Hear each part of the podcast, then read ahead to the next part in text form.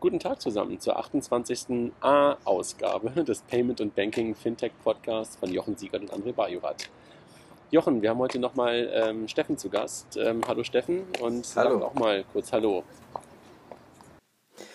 Ja, Steffen von Blumenröder vom Bitkom. Ähm, leider hatte das äh, letzte Woche nicht so gut geklappt. Äh, da hatte ich technische Probleme. Ähm, ich bin beim Bitkom, das ist der Verband der Digitalwirtschaft. Wir kümmern uns um alles rund um Technologieunternehmen äh, und ich vertrete eben auch ähm, die, die Fintechs irgendwie und versuche die in der Politik nach vorne zu bringen und die Interessen zu vertreten. Ja, so viel zu mir. Jochen, bist du da? Ich höre dich gerade Ich bin da, ich bin da, ja. ich wollte auch den Steffen reden lassen als unseren Gast. ja, Genau, letzte, letzte Woche hatten wir schon eigentlich äh, die News gemacht und sind dann irgendwann nach den News sozusagen abgebrochen. Steffen war bei den News teilweise noch dabei, teilweise dann nicht. Das hat man irgendwie auch, ich glaube, an den letzten beiden News auch gemerkt. Da, da war sozusagen, äh, Jochen und ich lachten, ohne dass eigentlich die Leute wussten, worüber wir gelacht haben, weil das, glaube ich, das war, was Steffen gesagt hat. ähm, unser Thema. wir, wir machen das ja, ja? immer noch äh, ähm, nicht so profimäßig, von daher ist es ja, glaube ich, okay, oder? Das ist ja auch der Charme an der ganzen Sache absolut. Ja, ich bin auch heute draußen ähm, und ähm, in, in, in, Berlin gerade noch und gleich auf dem Rückweg nach, nach Hamburg. Wo seid ihr? Steffen, du bist, glaube ich, auch in Berlin, ne? Genau. Und Jochen? Frankfurt, ne? Ich war heute Morgen in Berlin und bin heute Morgen von Berlin nach Frankfurt geflogen und äh, bin jetzt im Moment wieder im Traxper Office in Frankfurt. Okay. Ja, ich war gestern auch schon in Berlin hier und habe gestern hier so ein bisschen Fintech-Tage gemacht oder Fintech-Tag gemacht. Am Anfang am Morgen mit der Wealth Management äh, 2020-Konferenz von den Fintech-Stars und von der Berlin School of Digital irgendwas Business, glaube ich. Ähm, das war, da waren echt viele Banken und auch ein paar, ein paar Fintechs da war echt ein interessanter, interessanter Tag gestern und dann am Abend mit dem Fintech Meetup, wo es ja mittlerweile zwei in Berlin von gibt, wie ich gemerkt habe, und wo auch so ein kleiner Battle mittlerweile besteht aus den verschiedenen oder von den beiden verschiedenen Anbietern. Ähm, und gestern war so ein Schwerpunkt auf dem Thema ähm, Insurance. Ähm, war, ganz, war ganz gut. Nochmal ganz kurz zurück. Ähm, wir sind jetzt gerade schon so reingesprungen. Äh, letzte Woche haben wir über das Thema Compliance gesprochen und vor allen Dingen ähm, Amazon und ähm, was war das andere? Amazon PSD2. Und, ja, PSD2, genau. ähm, und da sind wir eigentlich jetzt mal stecken geblieben und das wollen wir eigentlich heute nochmal aufnehmen. Nichtsdestotrotz, ähm, Jochen, Steffen, gucken wir uns nochmal an, was so in der letzten Woche eigentlich wieder passiert ist und äh, gehen dann am, hoffentlich dann heute im zweiten Teil dann mhm. irgendwann auch auf äh, Compliance, Amazon und sowas halt ein. Ne? Genau. Jochen, willst du mal anfangen mit den, äh, mit den News? Ich sehe die leider heute nicht vor mir und du musst mir so ein bisschen helfen. Ja, also es sind, ähm, wir haben es mal runtergebrochen, es gibt etliche Geldrunden, äh, es gibt ein paar Themen Banken und Fintechs und dann sonstige Fintechs-Themen. Am besten fangen wir mal mit den, den Geldrunden an. Ähm, das Startup SoFi hat, äh, oder Sophie, weiß gar nicht, wie man das ausspricht, ähm, hat eine Milliarde äh, Dollar bei Geldge ähm, Ge Geldgebern eingesammelt. Ähm, André, du wusstest da ein bisschen mehr von, oder? ja, größte Kapitalrunde, glaube ich, die es momentan, äh, die es bisher gab, ne? Ähm, in, dem, in dem Umfeld eine Milliarde einzusammeln ähm, in den USA. Und ähm, ich glaube, das ist das Thema ähm, äh, Lending für ähm, Studenten. Ne? Das, das, das ist das, was die, was, die, was die Kollegen betreiben. Ja, Hochachtung. Also eine Milliarde habe ich, bis, hab ich bisher noch nicht gehört. Respekt. Und ist es eine Milliarde Eigenkapital oder eine Milliarde Kreditsumme, um äh, die Kredite äh, herauszugeben? ich gehe mal davon aus, dass es beides ist, aber ich weiß es nicht genau. Aber davon okay. gehe ich jedenfalls mal aus. Ja, gut, so oder so ähm, beeindruckend. Respektabel, ja. Respektabel ist auch schön, genau. Oh. Dann nächstes Adyen, ähm, das ist ja der, der holländische PSP, ähm, der heute schon mit ähm, äh, Facebook zusammenarbeitet. Da hat ein gewisser Mark Zuckerberg, vielleicht habt ihr von dem schon was gehört, und ein gewisser Jack Dorsey, vielleicht auch von dem schon was gehört, äh, also die CEOs von äh, Facebook und, ähm, und Square, sind und, neben anderen und, Investoren eingestiegen und? Ähm, und haben eine Bewertung von 2,3 Milliarden ähm, generiert. Also es ist eine riesen, riesen ähm, Bewertung für, für den PSP und es zeigt, wie heiß der Markt ist. Naja, und, und, und, und Payment ähm, allgemein sozusagen Infrastruktur im Bereich Payment, das wird einfach gerade immer wieder daran deutlich, dass das einfach äh, wirklich eine Relevanz hat und dass man da ähm, echt auch eine ganz fette Wette eingeht. Ne? Aber die Jungs haben sich in den letzten, wie lange gibt es die? Acht Jahre, glaube ich, ne? Ähm, in Europa und auch mittlerweile weltweit auch echt breit gemacht. Ähm, ja. Sind, glaube ich, entstanden ja. damals aus der Bibit, ne? Bibit World Pay. und ähm, haben, glaube ich, damals auch ein Stück weit ähm, ähnliche Infrastruktur benutzt und sind einfach massiv gewachsen und machen einfach auch alles mit und sind, ich würde sagen, ähm, fast bei jedem größeren, ähm, fast bei jedem größeren Marktplatz, fast bei jedem größeren Händler eigentlich irgendwie drin. Ne? So, glaub, Airbnb nutzt die, Xing nutzt die, äh, Facebook hast du gerade schon gesagt, echt Hochachtung davor, was die, was die Kollegen da aus, ich weiß gar nicht, Amsterdam, irgendwas aus Holland heraus leisten. Amsterdam, ja. Ja. ja, und die sind nicht aus Bibit und WorldPay rausgekommen, das sind nur die gleichen Leute. Also die haben quasi Bibit und WorldPay gemacht und sind dann quasi rübergegangen mit den Erfahrungen, haben was Neues auf der grünen Wiese aufgebaut. Ja, ja das ist äh, ganz schlau, ne? Dann wieder große Finanzierungsrunde Creditec aus Hamburg. Äh, André, willst du da das übernehmen? Ja, und diesmal wirklich auch äh, beim letzten, bei der letzten Finanzierungsrunde ähm, ist ja ein bisschen vermischt worden, was ist wirklich Debt, was du gerade schon angesprochen hast, und was ist wirklich ähm, Eigenkapital. 82,5 Millionen ähm, Eigenkapital. Ähm, Hochachtung. Ähm, Sebastian, herzlichen Glückwunsch zu dem, was, äh, was, was die Kollegen dort, ähm, was die Kollegen dort auf die Reihe, auf die Reihe bekommen haben. Ähm, der Investor ähm, JC Flowers ähm, ist in Deutschland nicht ganz unbekannt. Bisher hatte er, glaube ich, in Deutschland nicht ganz so viel Glück, weil er unter anderem, glaube ich, bei der HSH Nordbank damals eingestiegen ist. Ne? Mhm. Ach, der war das. Ah, okay. Ja, genau. Gibt es auf, Gründer, auf, auf Gründerszene einen ganz guten Artikel nochmal zum Hintergrund, ähm, wer äh, der neue Investor ähm, bei, bei Creditec ist. Der war absolut ähm, Wahnsinn. Es war länger angekündigt, ähm, die Finanzierungsrunde bei Creditec, jetzt ist sie da. Und in den 82 Millionen ist aber, glaube ich, auch die Bridge, die sie im Sommer oder Frühsommer bekannt gegeben haben, also diese Peter Thiel-Runde und Altinvestoren-Runde mit ähm, inkludiert. Also, aber dennoch ähm, Hochachtung. Ja, aber es gibt jetzt wieder Diskussionen nach dem Motto, das ist nicht genug. Ähm, die sind ja im Moment so, haben so ein bisschen negatives Pressekarma und ähm, ähm stehen so im, im, im ähm, äh, ja, Mittelpunkt von, von einer negativen Kampagne nach dem Motto, sie haben damals wegen der Guidance von 100 bis 150 Millionen rausgegeben und Anführungsstrichen, weil sie jetzt nur 82,5 Millionen eingesammelt haben, gibt es jetzt große Fragezeichen hinter dem Geschäftsmodell. Da muss man natürlich sagen, also wenn ich Fragezeichen hinter dem Geschäftsmodell habe, dann ähm, sammle ich nicht 82,5 Millionen äh, Euro ein. Ähm, ähm, also insofern ähm, mal ein bisschen Gang zurückschalten. Äh, das ist eine Riesenrunde für, für ein deutsches Fintech-Startup und äh, Riesengratulation dazu.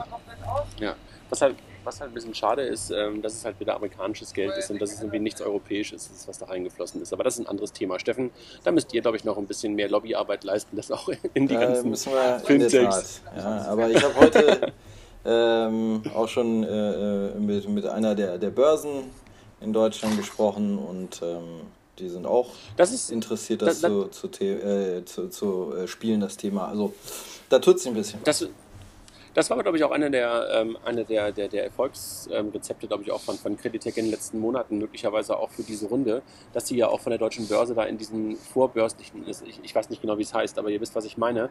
Da gab es ja ein paar Kandidaten, die die Börse aufgenommen hat in so ein Radar für einen möglichen IPO. Aux Money ähm, und die Jungs hat unter anderem auch. Und ich kann mir gut vorstellen, dass diese diese Aufnahme und möglicherweise dann auch äh, bestimmte Kontakte auch ähm, zu, so, zu, so, einem Investment ähm, ähm, mit beigetragen haben. Natürlich nicht alleine, aber vielleicht irgendwie auch dabei schon geholfen haben. Absolut. Jochen, nächste News, eine, wo du noch ein bisschen auch was zu weißt, ne? Genau, Valendo, äh, das Finlieb Startup, ähm, das hat äh, über eine Million Geld eingesammelt ähm, für, als Finanzierung. Was macht Valendo? Valendo ist äh, im Grunde ein Online-Pfandleihhaus, ähm, was diese, diese Pfandleihhäuser, die in der Bahnhofsumgebung sind und ein bisschen shady sind, in eine andere Umgebung bringt, nämlich in, in, ins anonymere Online-Geschäft, wo man auch jetzt nicht schlechtes Gewissen haben muss, wenn man da irgendwie reingehen muss, weil man schickt dann was weg. Ähm, interessantes Geschäftsmodell, ist in, US, äh, ist in, Großbritannien auch schon ein bisschen stärker skaliert, ähm, sind auch sogar die Samwers eingestiegen ins äh, englische Vorbild ähm, und ja, also eine Million ist schon mal auch ein Wort. Ja, spannend. 5 Euro. 5 Euro. Ach so, okay. Stimmt, da gab es ja mal was. Da gab es was. Achso, übrigens, fürs, fürs Zerschneiden seines eigenen, ähm, seines eigenen Streams kostet auch 5 Euro, würde ich sagen, Jochen, ne? Ja, ja, ja. wenn wir uns das nächste Mal sehen, ähm, dann gibt es äh, ein, zwei Runden auf mich. Kein Problem. Jochen, was aus dem Bitcoin-Umfeld? Ein Thema, was wir die ganze Zeit immer noch vor uns herschieben, aber jetzt auch mal eine Finanzierungsrunde aus dem Bitcoin-Umfeld, ne? Ja, Satoshi Pay und, ähm, und da hängt ja der, der ähm, gute Freund von uns, der Kilian äh, Thalhammer, äh, mit drin vom, vom Payment Red Pack. Ähm, den sollten wir vielleicht mal zu dem Thema auch mal ausführ ausführlicher interviewen. Ähm, und äh, das ist ein Bitcoin Payment äh, Startup, haben auch eine Finanzierungsrunde gefahren. Genau, im Micro-Payment-Umfeld. Micro wirklich äh, ja. toll. Ähm, schönen Gruß an Meinhard äh, und sein Team, wirklich große Klasse. Irgendwie, die haben wir auch von, von der ersten Stunde quasi mit begleitet und äh, ganz, ganz toll. Ja, ich kenne die auch ein bisschen aus dem Axel Springer Plug and Play, wo die ja drin waren. Ich glaube im letzten oder vorletzten Batch. Und da habe ich auch Meinhard und, und Team kennengelernt. Ich bin ja immer, ähm, also ich bin ja nicht skeptisch, skeptisch bin ich ja eigentlich nie. Ähm, aber ich habe ja immer viele Fragezeichen bei jedem, bei jedem echten Bitcoin-Ding auf der Stirn. Und äh, hatte ich auch bei denen. Und ähm, ich fand die Jungs aber einfach gut und ähm, bin wirklich mal ähm, lass, lass mal auf uns zukommen, was, was da passiert. War eine schöne Überschrift in der, äh, auf, Gründerszene, glaube ich, zu dem Thema. Ne? Der englische Warren Buffett steigt bei Satoshi Pay ein, war, glaube ich, die Überschrift, wenn ich mich recht entsinne. Das nächste Jochen. ist Credible. Ähm, da habe ich ehrlich gesagt keine Ahnung, außer dass 10 Millionen Funding war. Äh, das, das kam, glaube ich, von dir, André, oder? Ja, das, das ist übrigens das, ähm, das Studentending. Sorry, da habe ich mich vorhin am Anfang vertan. Das ist das ähm, Startup, was, äh, was sozusagen ein Marktplatz für Studentenkredite ist. Ja, das ist das. Gut, dann gibt es diverse Meldungen von Partnerschaften von, von Banken mit Fintechs, angetrieben von ähm, einer, einer, schönen Website, also wirklich einer schönen Website von der Comdirect, äh, die die Startup Garage aufgemacht hat. Ähm, Im Grunde die, die, eine Garage, ein, ein, Zielpunkt für Startups, die in irgendeiner Weise im, äh, im Banking-Kooperationsumfeld äh, tätig sind, äh, mit der Bitte für die Comdirect oder gegenüber der Comdirect zu pitchen und dass die Comdirect dann Zugang zu ähm, ihren Kunden ähm, und ihren Kanälen ähm, öffnet. Ich habe ja heute dazu übrigens einen Artikel ähm, geschrieben, ähm, die, so ein bisschen auch ähm, ange, ange, angepikst durch Jan Sessenhausen, der, der sowas zu dem Thema Kooperation von von Startups und Corporates gesagt hat. Habt ihr vielleicht gesehen auf IT-Finanzmagazin. Ähm, mal gucken, wie so die Resonanz darauf ist. Und das geht in die gleiche Richtung. Also das, ähm, äh, wann ist das sinnvoll, wann ist das weniger sinnvoll? Und man sollte sich da, glaube ich, immer gut vorher Gedanken zu machen. Und dennoch ähm, finde ich auch, die Comdirect macht da gerade eine ganze Menge und auch eine ganze Menge richtig, weil sie Dinge ausprobiert. Und das alleine finde ich schon richtig, Dinge auszuprobieren. Und ähm, ja, ich lasse mich mal überraschen. Ich glaube, die werden sogar Nachbarn von uns in Hamburg weil die das ja nicht in Quickborn machen wollen, sondern bewusst ähm, aus der etwas provinzielleren Ecke in Quickborn rausgehen und äh, versuchen, die Garage in Hamburg in der, in der City, beziehungsweise glaube ich in der, äh, auf der Schanze aufzubauen. Und dann sind die, glaube ich, Nachbarn von uns. Mal gucken, wer da reingeht in die Garage, wer da einziehen wird. Ja, wir haben ja letzte ja, Woche auch schon auch kurz, kurz angesprochen, ähm, dass generell ne, Commerzbank äh, insgesamt wirklich einen guten Job macht, hier mit einem Inkubator und jetzt äh, damit der kommen direkt äh, eine neue Initiative, also wirklich sehr, sehr aktiv im Moment ist. Jochen, du warst gerade Ja, und den sagen, Artikel ne? sollten wir am besten auch in die Shownotes ähm, reinsetzen, den Link äh, von dir. Fand Mal, ich nämlich sehr gut, habe ihn auch heute auch schon gelesen. War ein guter Artikel. Danke, danke. Ja, ich, wie, wie gesagt, Jan war, da, Jan war der, der, der Trigger dafür. Und äh, wir waren dann am Wochenende selber mit Figo unterwegs, da musste ich viel auch darüber nachdenken und deshalb musste das irgendwie mal so raus. Ähm, und deshalb ähm, habe ich dann äh, dem, dem Achim Jürschik da ähm, das mal rübergespielt und der wollte gerne sowieso mal wieder was veröffentlichen beim IT-Finanzmagazin. Aber genau, den stellen wir noch in die Show Notes ein. Ähm, und dazu passen, passen noch zwei weitere Artikel, ähm, wie man es vielleicht dann nicht machen sollte, nämlich äh, auch aus dem IT-Finanzmagazin Artikel von Mike Klotz, äh, Lost in Translation, Bankish Kunde, Kunde Bankish, ähm, warum Banken ihre Kunden nicht verstehen und umgekehrt.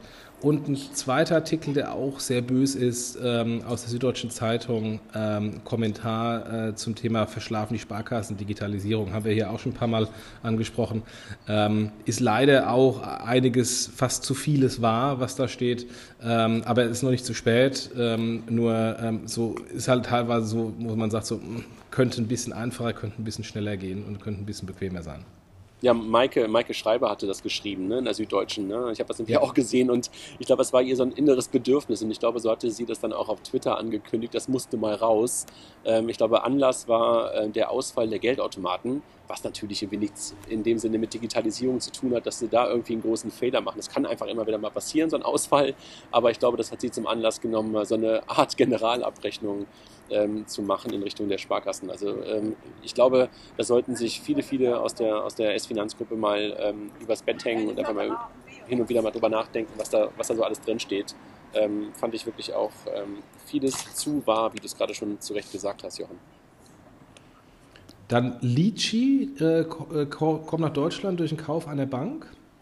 Ja, ähm, Litchi kennt vielleicht der eine oder andere, kommt zwar aus der ähm, Gutscheinecke bzw. Geschenke-Ecke und ähm, so Richtung Treuhand, Treuhandmodelle, ne? dass man halt äh, zu verschiedenen Menschen ähm, Geschenke machen kann und äh, sind gekauft worden, wenn ich mich recht entsinne, von der ähm, Kredit Mutuell, also sozusagen ähm, aus dem Volks- und Raiffeisenbankenumfeld ähm, aus Frankreich und wollen sich jetzt auch nach Deutschland ähm, äh, verbreitern und haben, ich glaube, die Runde oder die Übernahme war mit 10 Millionen ähm, und wollen das Geld ähm, teilweise halt dann auch in die Deutschland-Expansion stecken. Und wenn sie wirklich das Thema Marktplätze angehen, ähm, und Payment für Marktplätze würde ich sagen, absolute Chance. Immer noch ein großer Need, haben viele, viele der Payment-Anbieter noch nicht so richtig gelöst, auch wenn wir gerade schon über Adyen gesprochen haben, die das auch immer wieder sagen, dass sie es können, ist immer wieder echt ähm, ein, eine große Herausforderung, einen Marktplatz von N über ein zu N wieder auszuzahlen, ähm, möglich zu machen, wegen regulatorischer Dinge und, und anderer. Jochen, du kennst das mit Sicherheit auch sehr, sehr genau. Ja, ja. Ja, Gut, dann haben wir noch sonstige Fintech-Topics. Äh, Im Check24, das war ein Link, den du reingesetzt hattest, ähm, äh, André? Ja, es ist ein neues Startup aus, ähm, aus Hamburg. Also ich habe das Gefühl, momentan entstehen relativ viele Sachen so rund um das Thema Immobilien wieder. War ja schon mal irgendwann und jetzt entstehen relativ viele ähm, auf der einen Seite so Crowd-Investing, ähm, aber halt auch jetzt um das Thema Immobilien herum entstehen gerade wieder ein paar Startups und im Check24 äh, ist, glaube ich, jemand, der auch schon ein paar Unternehmen gegründet hat, der, der sich jetzt da verdingt. Und ähm, die Überschrift ähm, in deutsche Startups, glaube ich, ähm, war, Makler mögen dieses Startup nicht. Also da geht jemand sozusagen auf diesen, auf diesen relativ ähm, äh, ja, auch veralteten Markt der Makler, der sich ja jetzt auch komplett verändert hat durch die neue Gesetzgebung. Und deshalb ist da wahrscheinlich auch eine ganze Menge Musik drin. Dann, weil du sagst, äh, äh, kommen neue Startups, ähm, ich würde nicht sagen, dass neue Startups sind, aber es kommen neue Lösungen plötzlich hoch. Äh, Go Cardless ist ein, ist ein Startup aus Großbritannien ähm, und hat jetzt ähm, irgendwie zum 1.10. in Deutschland gelauncht. Ähm, das ist ein Anbieter, Trommelwirbel, der Lastschrift macht. Jetzt kommen die Engländer und zeigen den Deutschen, wie sie Lastschrift machen, nachdem es die Franzosen mit SlimPay auch schon gezeigt haben. Ja. Ähm, ganz ehrlich, da muss ich nur den Kopf schütteln. Wie kann das denn sein, dass wir uns von, aus dem Lastschriftland überhaupt von, von ausländischen Startups zeigen lassen müssen, wie, wie eine Lastschrift abgewickelt wird und insbesondere, wie dann darum Leistungen gemacht werden, wie Abo und so weiter und so fort. Liebe aber, deutschen aber, Startups, da gibt es genügend, es gibt zum Beispiel Cepavon und andere, kümmert bitte euch mal um das Thema Lastschrift und lasst euch diese Butter nicht vom Brot nehmen. ich glaube, das liegt daran, dass einfach gerade die ausländischen Startups gerade die SEPA-Lastschrift für sich entdeckt haben und die Deutschen das noch nicht so richtig irgendwie äh, als, als, als, als neues Modell entdeckt haben. Aber fand ich auch lustig, dass wir gerade sozusagen da ähm, überholt werden von links und von rechts oder von oben und von, der, von links. Dann ist noch gestartet Apple, äh, also nach Apple Pay ist Android Pay gestartet und Samsung Pay in den USA. Also insofern der ganze Mobile Payment Markt, zumindest in den USA, ähm, nimmt jetzt richtig Fahrt auf. Die Großen sind jetzt alle live. Wir werden es auch hier in, in Podcasts öfters mal diskutiert, ähm, dass wir glauben, dass sie irgendwann nach Deutschland kommen. Also insofern jetzt ist der amerikanische Markt von allen dreien adressiert. Und in dem Zusammenhang gab es ähm, auch einen, einen richtigen Podcast, wenn ich mal so nennen darf, einen, ausführlichen Radiobericht äh, vom Bayerischen Rundfunk, den man auch als Podcast runterladen kann, äh, von Bayern 2 zum Thema Status Mobile Payment in Deutschland mit etlichen Experten, äh, unter anderem auch mir. Ähm, und es war so eine halbe Stunde eine äh, Zusammenfassung für auch ganz normalen, nicht Techie, Fintech-Experten, sondern einfach mal, wie sieht es überhaupt aus äh, mit Mobile Payment in Deutschland. Du meinst nicht so nerdig, wie es hier immer zugeht, ja? Sondern genau, so echt genau. Für die, also für, für, die, für, für die, für die, die das hier hören, ist es, glaube ich, alles äh, Kindergarten gewesen. Aber es war trotzdem, finde ich, eine, eine, gute Zusammenstellung von, äh, von dem Redakteur, ähm, der einfach ich, mal so diese verschiedenen äh, Kontexte dargestellt hat, äh, Chancen und Risiken. Ich hatte übrigens gestern witzigerweise ähm, auf dem Fintech-Meetup ähm, kam jemand auf mich zu, den ich nicht kannte. Das passiert einem ja hin und wieder mal, dass man da irgendwo durch die Gegend läuft und die Leute dann, warum auch immer, die Stimme schon kennen. Und der meinte auch so, hey, bist du der von diesem Podcast, von diesem Payment- und Banking-Podcast, diesem Fintech-Ding? Ich so, ja, also das ist der einzige Podcast, den ich höre. Da dachte ich auch so, Jochen, das muss ich dir weitergeben als Lob. es gibt scheinbar Menschen. An, an dich und an den Hörer. es, gibt, es gibt wirklich Menschen, die die Podcast-App nur, nur unseretwegen irgendwie mal aufgemacht haben. Fand ich auch lustig. Ja, das ist super. So, letzter Punkt, bevor wir zum eigentlichen Thema kommen. Ähm, ich habe heute ähm, von der Volksbank Elsterland, ähm, tut mir leid, an schlechten Geografiekenntnis, ich weiß nicht, wo die Volksbank Elsterland äh, liegt, aber. Also ich würde äh, sagen, also ich, ich, würd, ich würde sagen an der Elster, ich würde sagen, das ist Thüringen, oder? möglich. Aber egal. Wie gesagt, schlechte Geografiekenntnisse. Müssen wir gleich mal googeln. Äh, Google hilft dann. Die haben, äh, machen, äh, wie so viele Volksbanken äh, im Moment, ähm, fangen sie an, die PR-Trommel zu launchen für, für PayDirect oder zu trommeln ähm, äh, für PayDirect. Und da wurde eine interessante, ich bin ja immer, tut mir leid, so Zahlen fixiert, wurde eine interessante Aussage getroffen, dass zum Weihnachtsgeschäft bereits 20 der 20 äh, Prozent der Top 300 Händler für PayDirect gewonnen sind. Ähm, Finde ich sehr interessant, weil wenn man anderen Insidern äh, zuhört, ähm, ist man weit davon entfernt. Also ich bin mal gespannt, ob man sich da auf sehr dünnes Eis bewegt ähm, oder tatsächlich schon äh, PayDirect in den letzten Tagen und Wochen äh, so viel Erfolg äh, beim Handel gehabt hat. Ähm, es wird sich in ein paar Wochen zeigen, ähm, aber ich hoffe doch, äh, dass man sich nicht zu sehr auf dünnes Eis begibt und jetzt mehr verspricht, als man tatsächlich dann in wenigen Wochen halten kann gestern war doch auch äh, irgendeine Card-Konferenz in, in Frankfurt. Ich war leider nicht da und du, glaube ich, auch nicht, Jochen. Ähm, da war, glaube ich, auch ähm, der Geschäftsführer von PayDirect, der aufgetreten ist. Und ähm, ich weiß nicht, ob der was zu Zahlen gesagt hat, aber ich, da habe ich nichts zu gehört. Vielleicht kann uns mal jemand ein paar Informationen dazu zuspielen, was halt Herr Bartelt gestern, ich glaube, er war es, mir in Frankfurt gesagt hat. Ja, also ich habe auch nichts, ja. habe nur gehört, dass er gesprochen hat, aber nicht gehört, was er gesprochen hat. Okay. Aber ich habe übrigens jetzt kurz mal gegoogelt. Irgendwie, das liegt äh, genau irgendwie zwischen äh, Berlin, Leipzig, Dresden und Cottbus. Also, der, äh, also ist es Sachsen nee, oder ist Sachsen, Sachsen-Anhalt oder was ist es? Oder Sachsen-Anhalt wahrscheinlich, ne? Äh, Brandenburg noch, kann sein, kurz vor Dresden. Äh, Egal. Ja, ich bin da jetzt auch nicht so bewandert. also es gibt jedenfalls die Sparkasse Elbe Elster und ich hatte gerade gedacht, die wäre in Thüringen. Also, nein, nein, nein, nein. Es gibt die Sparkasse Elbe, Elbe Elster. So, ja. Und äh, da, da wusste ich auf jeden Fall, dass sie dem Ostdeutschen Sparkassenverband angehört. Und deshalb war ich mir gerade nicht ganz sicher, welches Bundesland. Aber na gut, ich war falsch mit meinem äh, Thüringen. Aber gut, danke Steffen. Sehr gerne. Jungs, wieder was gelernt, zum... pünktlich zum 3. Oktober. ja, ich bin ja gerade noch in Berlin und sehe hier auch schon Richtung Festmeile. Hier ist echt was los morgen, ne? 25 Jahre. Ach, in Berlin ist auch was. Hier in Frankfurt ist alles zu. Äh, und ich dachte, diese, diese offizielle Festivität äh, findet dieses Jahr in Frankfurt statt. Weil hier fühlt es sich an wie in Berlin. Alles abgesperrt und man kommt irgendwie nicht rein, nicht raus. Und äh, ja, nee, ich werde vielleicht noch einen Spaß haben, nach Hause zu fahren. Das, das, das wechselt ja auch jedes Jahr pro Bundesland. Ja. Das kann auch gut sein, dass es in Frankfurt oder pro, ja, pro Bundesland, glaube ich. Kann sein, dass es in Hamburg, äh, in Frankfurt ist. Aber hier ist jedenfalls auch das Brandenburger Tor gesperrt. Ähm, und da ist auch ganz große Festmeile aufgebaut. Äh, aber zum 25-Jährigen kann man das ja auch äh, an mehreren Stellen gleichzeitig feiern. Ne?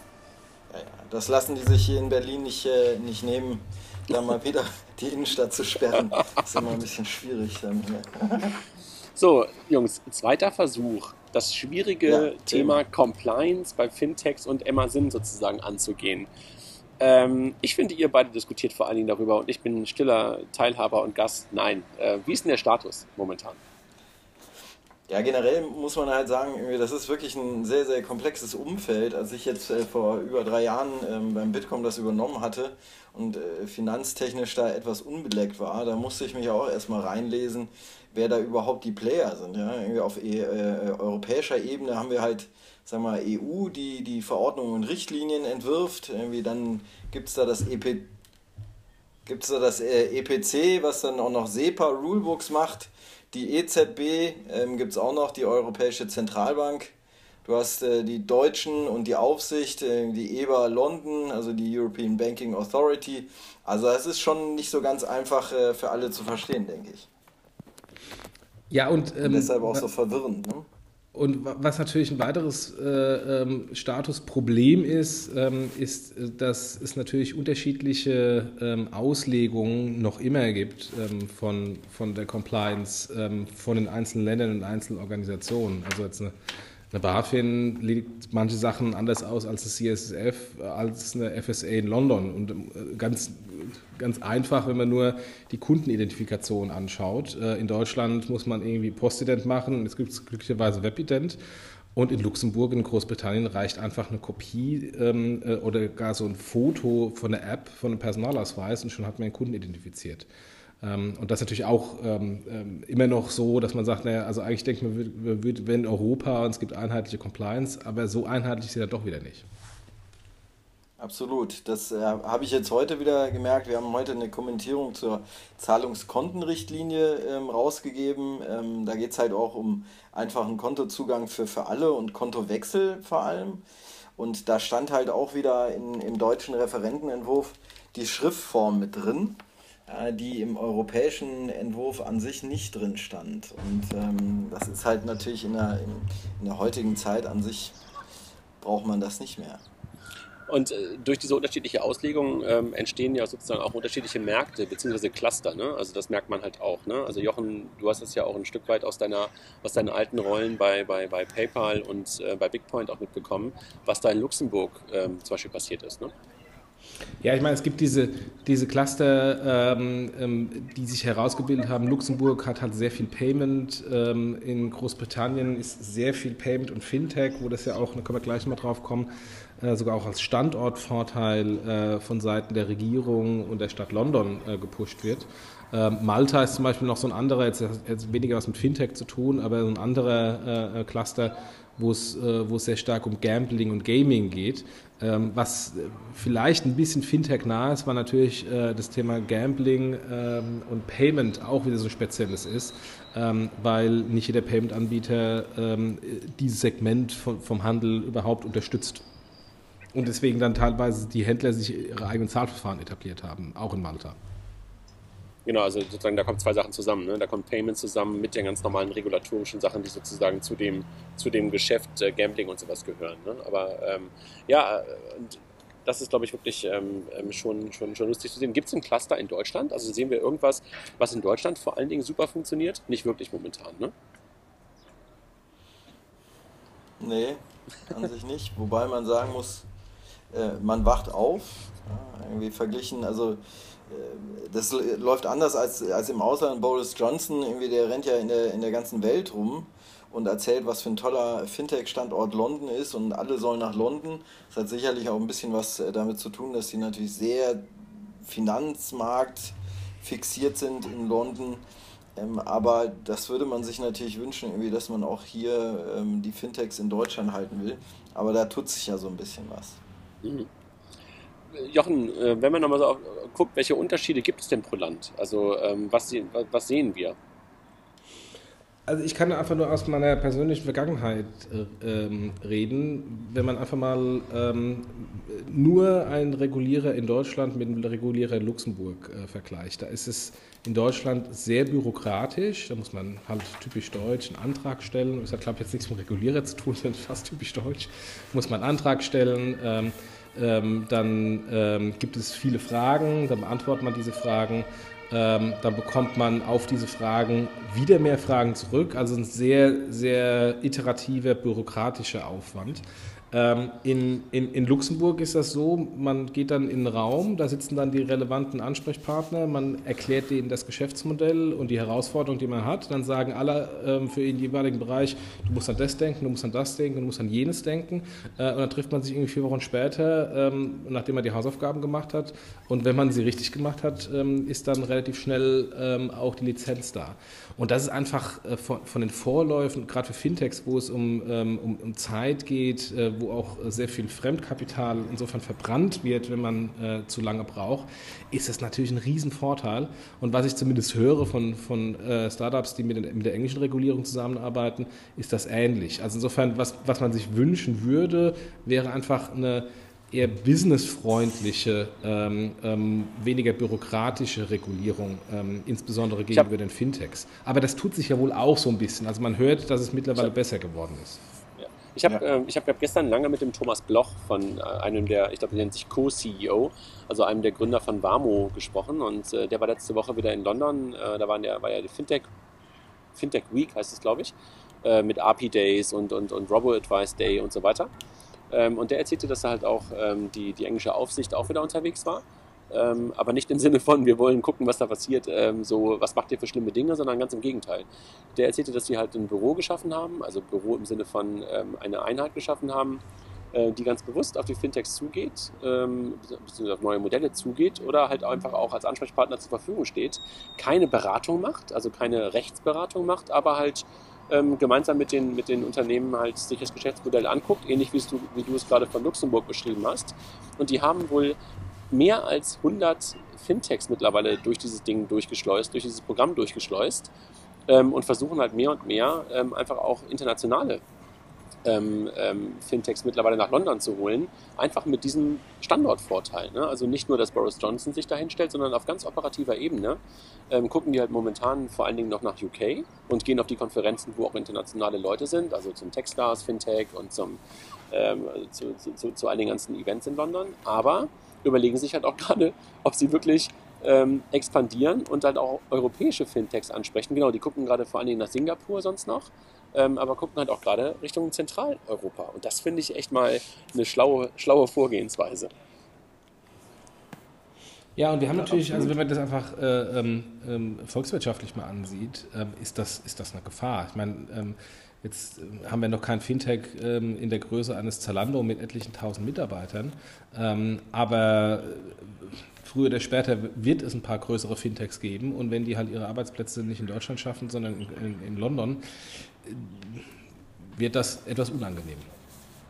Absolut. Steffen, du wolltest gerade was sagen. Sorry, wir haben dich gerade ein bisschen unterbrochen. Ja, ich habe ja jetzt, ich schreibe ja jetzt gerade auch an, an so einem Positionspapier Fintechs äh, in Deutschland, wie sieht der Markt so aus? Und ähm, da habe ich auch äh, die Fintechs mal so ein bisschen gefragt, wie viele Arbeitsplätze sie, sie auch schon geschaffen haben. Und äh, das ist durchaus respektabel, ja, irgendwie von 20, 30, 40, 80, aber bis, bis auch ähm, über 100. Und ähm, ich meine, da braucht man äh, sich äh, nicht zu verstecken. Ja? Das, ist, äh, das ist schon ganz ordentlich, was hier passiert ist. Werbung in eigener Sache, bitte auf Figo.io gucken, da gibt es gerade ganz viele Jobs. Genau. Entschuldigung. nee, aber ich, ich, glaube, das, ich glaube, das ist genau äh, der, der Unterschied. Ne? Also ich glaube, der, äh, der, neue, der neue, ist das Geschäftsführer von der BaFin oder der neue, jedenfalls der Kopf der, der BaFin, der war jetzt auch auf einer Konferenz von Anfang der Woche und der ähm, wer ist nochmal von der Sutor Bank, ähm, der Hartmut Gießen, hatte auf Twitter geschrieben, dass der Kollege, heißt der äh, mit ha Hanus oder so, der, der, der neue Chef der, der BaFin, der hatte auch gesagt, dass sie jetzt auch so eine Art Büro schaffen wollen. Also, dass sie so eine Anlaufstelle schaffen wollen, ähm, wo sie genau ähm, in diese Richtung, die ich gerade aus London beschrieben habe, auch denken.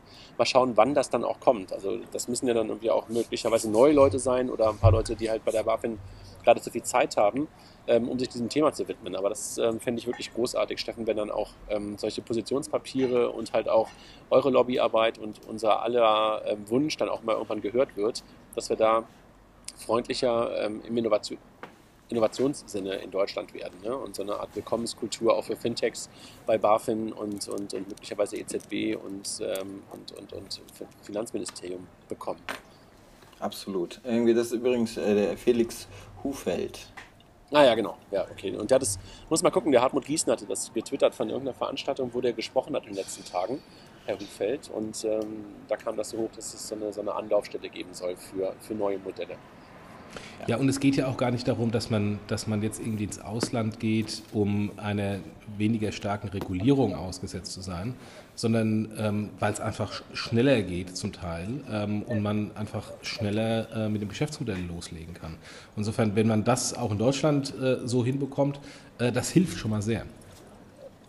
Absolut. Ja, es geht ja wirklich dieses Verständnis zu öffnen, äh, dass nicht jedes Fintech äh, ein Jahr Zeit hat, ähm, um da den Bescheid zu bekommen, weil das hält natürlich kein Investor durch, hier ein Jahr lang äh, dem, dem Fintech dann die Treue zu halten ne? und dass sie auf, ihr, auf ihre Lizenz warten. Lasst uns mal so ein bisschen so, also jetzt haben wir lange über das Thema, äh, was wir uns wünschen und Rolle der Politik ein bisschen und haben Boris Johnson gerade schon angesprochen, den, den, den Mayor of London und auch David Cameron. Ähm, hat ja auch schon so ein Fintech-Manifesto, ähm, als er auf seiner letzten Asienreise unterwegs war, ähm, veröffentlicht. Die machen super viel, ja, gar keine Frage. Das würden wir uns natürlich in Teilen auch in Deutschland wünschen und sehen ja auch, da passiert ein bisschen mehr. Ähm, also, dass wir aber noch mehr offenes Ohr haben wollen, ist gar keine Frage. Ähm, ich glaube ja nicht daran, dass man das unbedingt auf eine Stadt beschränken sollte, sondern generell einfach dem Thema gegenüber offener sein sollte. Also so, ein, so eine Frage, muss das in Berlin sein oder muss das in Frankfurt sein? Das interessiert mich eigentlich gar nicht, sondern ich finde es eher wichtig, dass man offen den Themen gegenüber ist. Ähm, aber eigentlich würde ich ganz gerne äh, ein Stück weit auch auf, auf, das, auf das eigentliche Thema mal kommen und so ein bisschen Speed reinbringen, also in Richtung Emma Sinn. Ähm, oder habt ihr gerade noch zu dem, zu dem Thema noch so Anmerkungen? Ja, ich, ich wollte, nachdem wir so ein bisschen äh, hier negativ gesprochen haben, wollte auch mal so ein bisschen die positiven Sachen äh, beleuchten. Ich glaube, du warst neulich ähm, im, im Bundeskanzleramt, dann war vom äh, Finanzministerium eine Veranstaltung, ich war heute äh, bei der Wirtschaftsförderung Frankfurt, die koreanische Fintechs mit Frankfurter Fintechs zusammengebracht haben. Also es passiert ein bisschen was. Äh, könnte mehr passieren, könnte schneller gehen, ja, ja, aber es passiert ein bisschen was. Nee, absolut. Also da bin ich bei dir. Also ich glaube, das haben wir aber auch schon öfter mal auch hier gesagt, dass wir, dass wir auch da ähm, erste Zeichen sehen. Und Steffen, du bist ja auch einer von denen, der das dann auch immer wieder vorantreibt und auch gemeinsam mit deinen Kollegen ähm, von, vom, vom Bitkom ja auch dazu, dafür sorgt, dass da auch Brücken gebaut werden ne, zwischen Politik und, ähm, und, und Gründern. Ähm, das auf jeden Fall. Ähm, und jetzt, das vielleicht noch so, geht in die gleiche Richtung.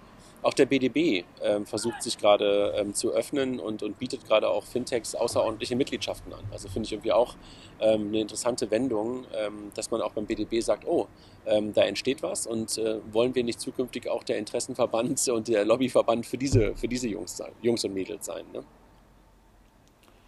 Was vielleicht möglicherweise. Ich, ich denke, ja, das ist alles, äh, alle Initiativen sind absolut äh, begrüßenswert, irgendwie um das Thema nach vorne zu, zu bringen. Das äh, muss es natürlich sein.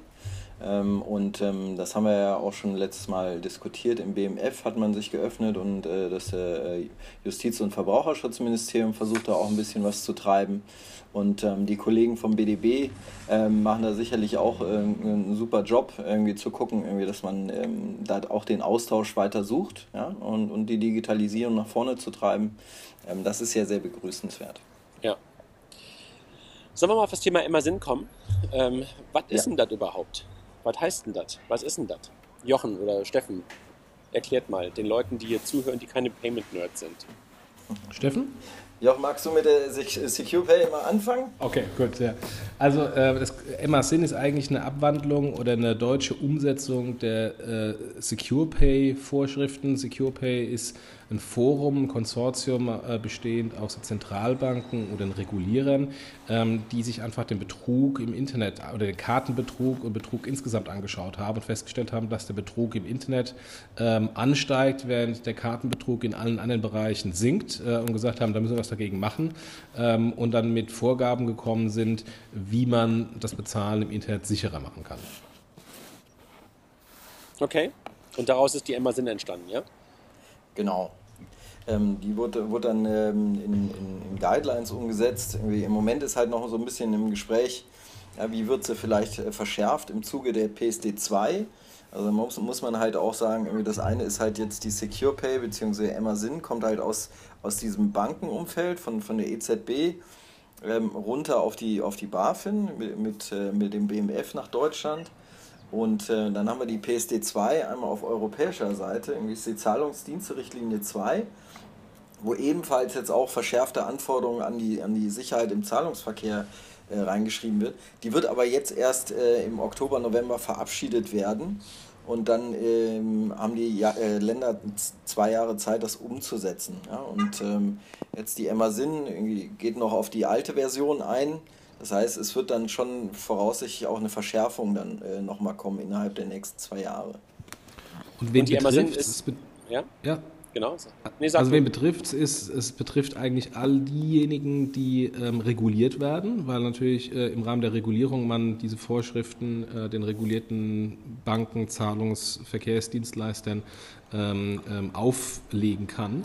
Ähm, und was ist es eigentlich? Es ist eigentlich, ähm, ähm, dass ähm, Hintergrundsysteme aufgestellt werden, die Risikomanagement ermöglichen, äh, die missbräuchliche Transaktionen identifizieren sollen und was im Moment am, am stärksten umstritten ist, eine starke Authentifikation der Zahlung. Das heißt, ein Passwort oder eine einfache Kreditkartennummer reicht nicht mehr, um eine Zahlung zu initiieren, sondern es soll eine Zwei-Faktor-Authentifikation mit einem separaten Gerät, wie man es gegebenenfalls heute mit der TAN schon kennt, ein TAN-Generator, soll auf jede Zahlungstransaktion ähm, angewendet werden. Und das in Deutschland? Muss man dazu sagen, und das in Deutschland starke Authentifizierung ja? besteht aus, aus zwei von drei Faktoren. Das einmal ist Besitz, Wissen und ähm, Biometrie. Ähm, und äh, zwei dieser Dinge müssen halt äh, funktionieren. Und in der PSD2 wird dann nochmal ein bisschen verschärft, irgendwie, dass es äh, einmalig sein, sein muss. Ja. Also ist 3D Secure ist eigentlich Secure Pay ähm, okay, ne? Nein, weil es ist ja passwortbasiert, also in allermeisten Fällen. Wobei das Verfahren aber, 3D Secure das unterstützt, wenn man aber, dann aber, eben nicht nur Passwort Wissen, generiert. Aber Wissen und Besitz ist es doch, also zwei von dreien weil 3D Secure noch ein Passwort hat. Aber egal, also das wäre gerade so meine äh, Wissen ist sozusagen die Ka äh, Besitz die Karte und Wissen das Passwort. Hätte ich jetzt gedacht, aber vielleicht täusche ich mich da. Nee, weil ich kann ja von einem russischen Server die Kartennummer für Falldatum und gegebenenfalls das 3D Secure Passwort runterladen oder kaufen. Okay. Okay, ja gut, alles klar. Ähm, aber jetzt, jetzt nochmal darauf zurück. Also das in Deutschland, Steffen, hast du gerade gesagt, ähm, gibt es ja sozusagen erstmal jetzt eine deutsche, ähm, eine deutsche Richtlinie und das gilt dann ab November 2015, also ähm, in einem Monat? Genau, die, die ähm, BaFin hat, hat äh, das Rundschreiben jetzt äh, im Mai, glaube ich, finalisiert, nachdem die erste Version nochmal ein bisschen ähm, verschärft äh, war hatten wir da auch äh, in der Kommentierung mit dem BMF äh, geguckt, irgendwie, dass, dass da einige Punkte so, ein bisschen zurückgenommen werden. Und die, die geht jetzt, äh, ähm, tritt jetzt in Kraft im November. Ja? Und dann muss die von den regulierten Unternehmen äh, umgesetzt sein. Das heißt also. Ähm, was aber, was heißt regulierte Unternehmen? Ja. Das hat aber natürlich auch Auswirkungen auf Dritte, weil natürlich äh, äh, Händler und angebundene ähm, Partner da das natürlich auch schon zu spüren bekommen, irgendwie diese, diese Regulierung. Also, äh, wenn man das mal kurz runterbrechen, runterbrechen mag, will heißen, die regulierten Unternehmen sind ja nicht die Händler, die eigentlich das Payment machen oder die, das, genau. die, die sozusagen das, das, Produkt anbieten, sondern sind die Payment-Dienstleister dahinter. Also der klassische Payment Service Provider, der ja in der Regulation ein Stück weit drin hängt, der ist derjenige, der sozusagen Secure Pay immer sinnfähig sein muss. Richtig verstanden? Ja. Sind die bereit? Was, was sagt euch der Markt, Jochen, Steffen? Sind die soweit? Also meines, meines ähm, Verständnisses nach nicht. Okay. Und ist das in europaweit gleich? Also wir haben gerade über Adyen gesprochen, ähm, äh, niederländischer PSP. Ähm, ist es da genauso? Oder keine Ahnung, Wirecard UK, ist es da genauso? Oder gibt es da mal wieder eine Lex Germany, äh, die härter ist als alle anderen und äh, die ausländischen PSPs lachen sich, lachen sich ins Fäustchen? Nein, die EZB hat schon gesagt, sie will sich das im Detail angucken und äh, möchte auch, dass da geprüft wird. Inwiefern äh, dann in den einzelnen Ländern das geprüft wird, muss man, muss man gucken. Es gibt da verschiedene Aussagen, äh, dass man tatsächlich erstmal äh, gucken will, wie die PSD2 ausgestaltet äh, wird ähm, und ob es da nicht Überschneidungen gibt. Und bevor man jetzt ein Level einführt, was teuer ist ähm, und, in, und dann nochmal nacharbeiten muss, gibt es natürlich teilweise die Sichtweise, äh, dass man lieber ähm, einmal sich dran setzt und das dann vernünftig machen. Das heißt also, dass momentan da ähm, etwas in, in, im Markt ist oder ähm, eine, eine, eine, Richtlinie, eine, ein äh, Rundschreiben der BaFin im Markt sind, die eigentlich keine richtige Relevanz haben, weil alle auf PSD2 warten? Na, Relevanz hat es natürlich, irgendwie, das ist schon ja. äh, bindend. Ähm, inwieweit das dann umgesetzt wird und geprüft wird, da, da ist man sich eben nicht so ganz einig. Okay. Spa äh, spannend, ich nehme die 5 Euro. Also ich, ich, weiß, ich weiß schon von ein paar, die von ihren Dienstleistern auf das Thema angesprochen wurden. Ähm, und das ist, ähm, ist natürlich jetzt zu fragen, wie ernst dann die Dienstleister äh, das auf beispielsweise im Onlinehandel weitergeben, schrägstrich wie ernst die BaFin, äh, die Zahlungsverkehrsdienstleister auf Umsetzung kontrolliert. Ähm, denn der Handel wird nicht ähm, ähm, äh, das Thema umsetzen, wenn es in Europa irgendeinen anderen Dienstleister gibt, der sagt, äh, du kannst so weitermachen wie bisher. Weil das ist natürlich ein, ein Conversion-Problem, wenn ich bei jeder x-beliebigen Kreditkartenzahlung oder bei jeder x-beliebigen Lastschrift eine starke Authentifikation machen muss, ähm, wenn ich mit einem deutschen Dienstleister zusammenarbeite als Händler. Aber wenn ich mit einem äh, Dienstleister, Zahlungsdienstleister aus Großbritannien zusammenarbeite, wo die britische Aufsicht sagt, naja, wir warten erst mal PSD2 ab, das kommt dann irgendwie 2017, 2017, 2018, dann werde ich doch als Handel meine Prozesse nicht voreilig umstellen und vielleicht sogar Umsatzeinbußen in Kauf nehmen. Und das ist ein, ist ein, ein Problem. Und ein weiteres Problem ist, dass man aus meiner Sicht auch ein bisschen zu kurz gedacht hat von der, von der Regulierung und sich nur auf die Zahlverfahren äh, fokussiert hat, die natürlich in der originären Regulierung sind, also wie Kreditkartentransaktionen ähm, und, und Online-Banking-Payment-Transaktionen. Aber es gibt äh, Transaktionen, Zahlungstransaktionen wie Rechnungskauf, ähm, ähm, wo es keine Regulierung gibt, weil äh, ein Rechnungskaufanbieter ein Risikomanagementanbieter ist und dann zwei Wochen oder wie viele Tage auch immer verzögert eine ganz normale Überweisung initiiert wird. Ähm, und das kann natürlich auch dazu führen, dass sich der Zahlungsmix ähm, mehr oder weniger politisch gewollt verlagert, weil der Handel wird natürlich die Zahlmethoden pushen, die für den Kunden bequem sind und wo möglichst wenige Kaufabbrüche durch einen Jochen, komplexen Zahlungsprozess stattfinden. Jochen, ist das Thema Go Cardless, über das wir gerade gesprochen haben, eine Antwort darauf? Also ist auf jeden Fall ein britischer Anbieter, äh, der natürlich sagt, äh, wenn in irgendeiner Weise für eine Lastschrift eine Compliance-Änderung Compliance in Deutschland kommt, interessiert die uns erstmal nicht. Ja, das mag damit zusammenhängen, ja. Mhm. Ja. Mhm. Und äh, was macht PayPal? Also PayPal hat ja auch momentan nur einen Usernamen und ein Passwort. Ähm, was passiert denn da? Ja, da hat man ja auch, da gibt es ja auch die verschiedenen Aussagen, irgendwie, dass, dass denen selber auch äh, ähm, Kennwort, Passwort ähm, oder E-Mail ähm, so nicht mehr ausreicht irgendwie und da ist man ja auch äh, an weiteren naja, äh, guten Lösungen äh, am Arbeiten, ob das jetzt dann auch Biometrie damit mit einzubauen ähm, ist, ähm, da, da ist also einiges im, im Fluss im Moment. Ich glaube, jeder äh, Dienstleister äh, guckt da gerade, wie er das am besten auch möglichst convenient und kundenfreundlich umsetzen kann. Ne? Weil es ist natürlich ähm, mit 23 Dongles durch die Gegend zu rennen äh, für jeden Zahlungsdienstleister, das will ja keiner. Und, und alle sind sich schon einig, dass, dass das auch im Sinne des Kunden sein muss. Und, ähm, und da gucken viele natürlich in, in biometrische Verfahren.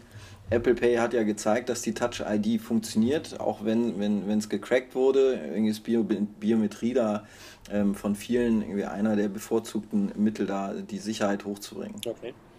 Ja, und äh, darüber hinaus, PayPal macht mal wieder fast, wieder, fast typisch PayPal, einen komplett anderen äh, ähm, Ansatz als der Rest der Industrie. Während der Rest der Industrie halt, äh, wie Steffen gesagt hat, über stärkere Authentifikationsmethoden bis hin zu Biometrie nachdenkt, hat PayPal jetzt dieses One-Touch, ähm, was in den USA bereits gab, auch in Deutschland eingeführt, wo sie versuchen, ähm, zum Beispiel die Geräte-ID des Gerätes zu identifizieren und darüber den Kunden zu identifizieren, dass ich äh, quasi die starke Authentifikation vom Kunden wegnehme und auf das Gerät runterbreche.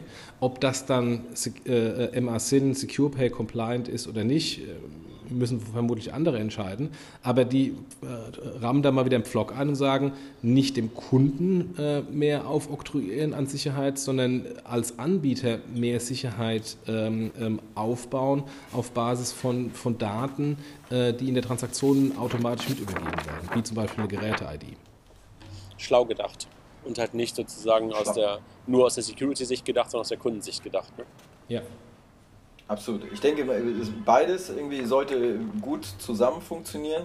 Ähm, der Kunde sollte auch nicht zu nachlässig sein, sollte immer gucken, irgendwie, dass er auch äh, möglichst äh, sein, sein Ding auch macht, irgendwie, um das alles sicher zu machen. Aber wenn dann halt auch äh, wie Paper jemand sagt, wir versuchen das auch andersrum, dann ist das sicherlich zeitgemäß. Jungs, lass uns mal langsam zum Ende kommen, glaube ich, oder? Also wir sind, glaube ich, ansonsten so mit dem Amazon-Thema so mehr oder weniger durch, haben am Anfang viel über das Thema generell äh, Compliance bzw. Regulierung in Deutschland, Wünsche und sowas gesprochen, hatten einen ganz guten Überblick über das, was wir, was in der Woche passiert ist. Ähm, habt ihr ansonsten noch was, was ihr mit in die Runde geben wollt? Weil Steffen, ich glaube, du musst gleich deine Tochter abholen. Ich muss gleich meine Tochter abholen, aber ähm, äh, an alle Fintechs nochmal hier ähm, bis zum bis Mitte Oktober kann man sich nochmal äh, für den Hub, irgendwie für, die Inno für den Innovators Pitch äh, beim Bitkom bewerben auf innovatorspitch.de. Also alle sind da aufgerufen. Ähm, ansonsten gibt es auch noch äh, für, für Fintechs äh, Freikarten äh, bei, bei der Hub-Konferenz am 10. Dezember. Äh, wer Fragen hat, soll sich einfach an mich melden. An mich wenden. Ansonsten ähm, würde ich nochmal ganz gerne den Hinweis geben auf den Bankathon, ähm, den wir vom 16. bis 18. November in Frankfurt machen. Zwei Themenschwerpunkte, ganz normal natürlich, wie der Name Bankathon schon sagt, Bank.